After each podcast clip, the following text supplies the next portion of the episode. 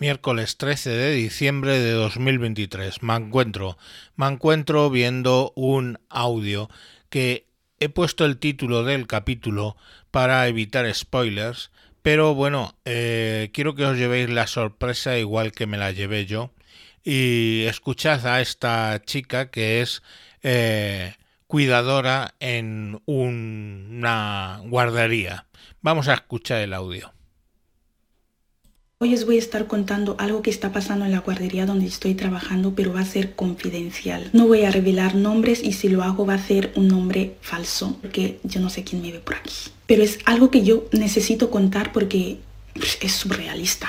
El mes pasado, en noviembre, entró un niño nuevo en la guardería. Es un poco raro que un niño se incorpore en noviembre porque el curso ya está más que avanzado. La razón es que el niño estaba en otra guardería y sus padres le cambiaron a esta. Vamos al grano. A la hora de inscribir al niño, el niño tiene un documento de identificación. En el documento pone que el niño es de sexo masculino, de nombre Pablo, que es el que se me ocurre ahora. Todo bien el día de la inscripción. El niño de hecho se quedó ese día dos horitas de periodo de adaptación. Yo empiezo a ordenar la mochila del niño con todo lo que había traído para dejar en la guardería, las toallitas, las batas, todas esas cosas. A la hora de poner el niño la bata, yo me doy cuenta que en la bata está puesto Ainhoa en vez de Pablo. Entonces algo en mi cabeza hace un tic y yo lo comento a la encargada. Le digo, mira, oye, mm, cuando venga a recoger la madre al niño, pues dile que la bata del niño pues pone Ainhoa, no pone Pablo. Tal vez se ha equivocado de bata, tal vez el niño tiene una hermana que se llama Ainhoa y se han equivocado. La encargada me dice eso que sí, que se lo va a comentar y ta ta.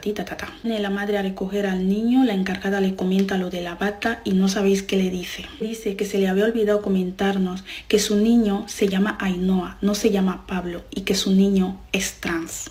Así se me quedó la cara. Pero no se me quedó la cara así porque el niño sea trans. Se me quedó la cara así porque es un bebé de 15 meses, un año y tres meses. ¿Qué le hace a una madre sacar una conclusión como esta de un niño de 15 meses que ni siquiera sabe hablar, como mucho dice papá, mamá, comer y punto? ¿Qué ha podido hacer ese bebé? Porque es un bebé para que le cambien de, nombre, para que le, le, cambien también de sexo o le digan qué, qué, qué es.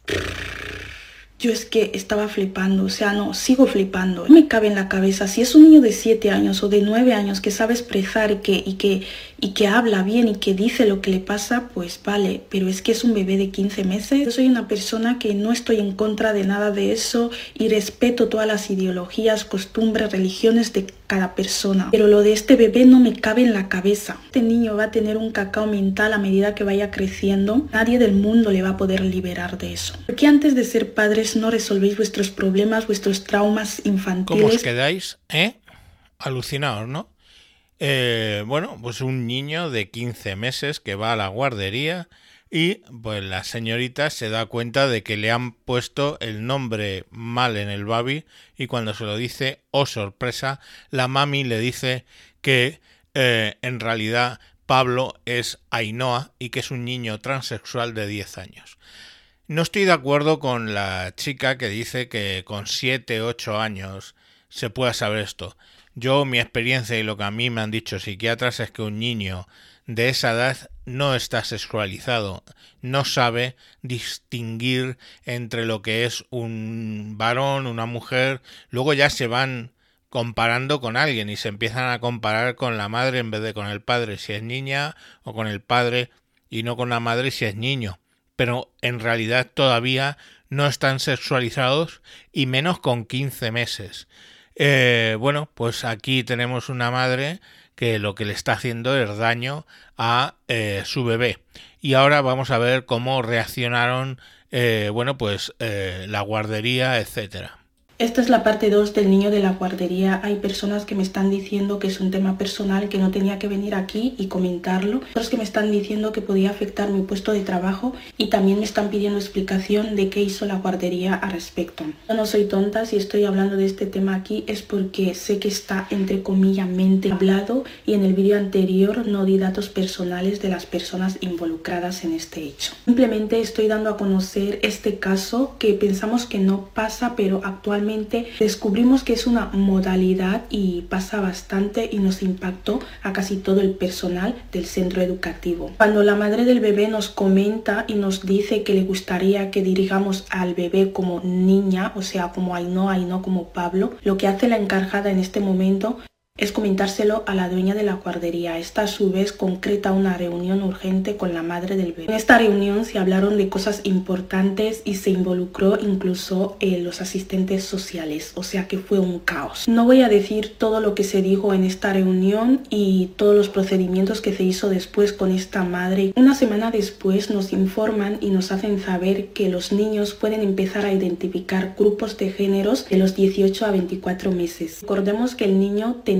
en este momento tenía 15 meses. La madre aleja porque en este caso se involucró pues eh, asistentes sociales y todas esas cosas fue un caso, como os he dicho antes, y la madre lo que hace es alejar por qué quiere empezar a hacer el cambio a su bebé. Se da por válido las razones de la madre que no voy a describir todas aquí, pero esta madre pues aleja que el niño eh, tiene primas y siempre quiere ponerse lazos, eh, pendientes y cosas de estas. El niño solo tiene 15 meses. Pero bueno, la cosa está en que se toma carta en el asunto y si los profesionales eh, lo ven como válido, la cosa se terminó ahí. Después de todo este procedimiento, la madre eh, nos informa que el niño va a dejar de asistir a la guardería porque ella se ha sentido eh, discriminada eh, y tratada mal. En estos momentos el niño ya no está asistiendo en la guardería. No dejó de impactarnos, nos sigue impactando. Si los profesionales dieron el ok, nosotros qué podemos hacer. Después nos enteramos que hay muchos casos de esos, pero lo que ocurrió en la guardería fue un caso muy prematuro porque normalmente mm, se suelen ver estos casos en niños de 24 meses, 3 años, 4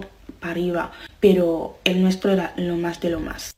Bueno, por un lado, bien por la guardería, que básicamente lo que hizo fue no solo preguntar a la madre, sino llamar a servicios sociales.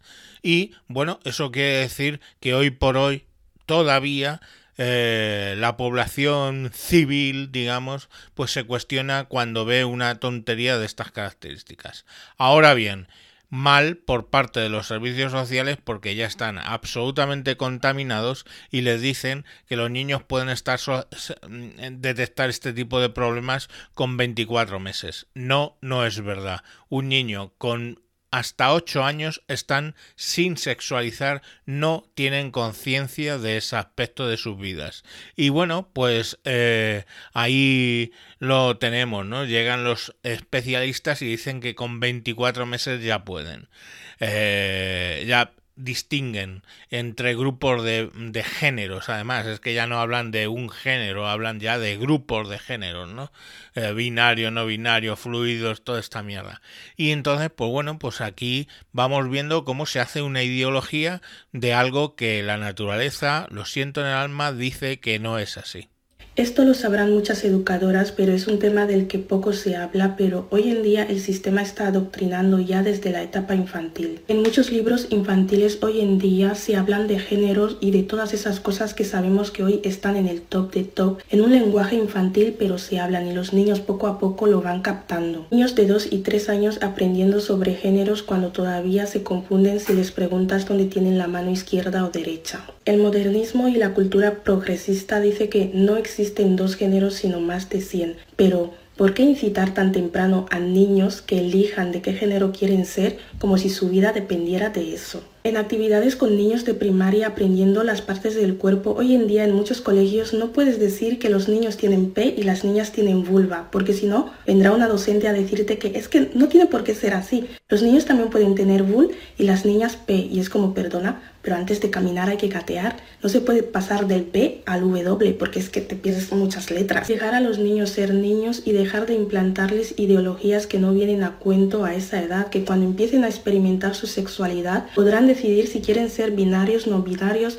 fluidos, extraterrestres, mariposas, lo que sea, pero dejarles en paz. Hay padres que no vigilan el contenido visual que ven sus pequeños, pero hoy en día hay dibujos animados en plataformas que tienden a adoctrinar a niños pequeños, así que ojo. Suelen decir que cada padre sabe lo que es mejor para sus hijos, pero muchas veces no es así. Cuida bien de tu hijo porque la infancia es una etapa importante en la vida de una persona que suele repercutir en la vida adulta porque de la infancia vienen los traumas que tenemos cuando somos adultos. Bueno, el hecho es que la madre, pues básicamente porque el niño tenía una prima y cuando la prima se ponía lacitos, él también quería lacitos y ya sabemos que los niños pequeños es lo que vieron lo que veo quiero. Eh, ayer, hablando de este tema con mi hijo de 19 años, me decía que él cuando era pequeño con su hermana, pues lo que quería era quitarle las ropas a su madre y se vestían los dos con las ropas de su madre. Pues lo que ven es lo que quieren. Y si tú a ese niño mm, en vez de con una prima le cuidas con un primo, pues lo que vas a conseguir básicamente es que quiera hacer lo que el primo. Y por eso le vas a decir que es eh, trans o es gay o es no sé qué. No, un niño hace lo que ve hacer, ni más ni menos. Entonces, bueno, yo la conclusión de ella es lo que creo que es razonable. Y por cierto, deciros una cosa, esta mujer, que no lo he querido decir al principio, es obvio, mujer, es negra y eh, es muy progre, porque yo he visto otros vídeos de su canal y son de progrerío absoluto. Entonces esto ya no es un tema de izquierdas o derechas, ya hay izquierda que se está dando cuenta de que esto es un despropósito y está empezando a corregir ¿eh? y a mm, virar mm, a territorio facha, ¿no? Los que decimos esto somos fachas, pero ya empieza la progresividad a decir, eh, bueno, ya la fiesta se acabó, señores, eh, yo creo que esto no tiene ni pies ni cabeza. Y es que es así en realidad. Ya, señores, la fiesta se acabó y mm, creo yo que ya esto va más allá de ser de izquierdas o ser de derechas, va básicamente de reconocer lo que un niño puede, no puede, o vive o deja de vivir. Eh, los niños, siempre os lo he dicho, no se tocan, es mi línea roja más grande. Y bueno, pues hasta aquí el programa de hoy. Espero que os haya sido interesante, espero que lo lleguéis a procesar, porque yo desde luego todavía eh, tengo serios problemas con ello y mañana más. Venga, un saludo y adiós.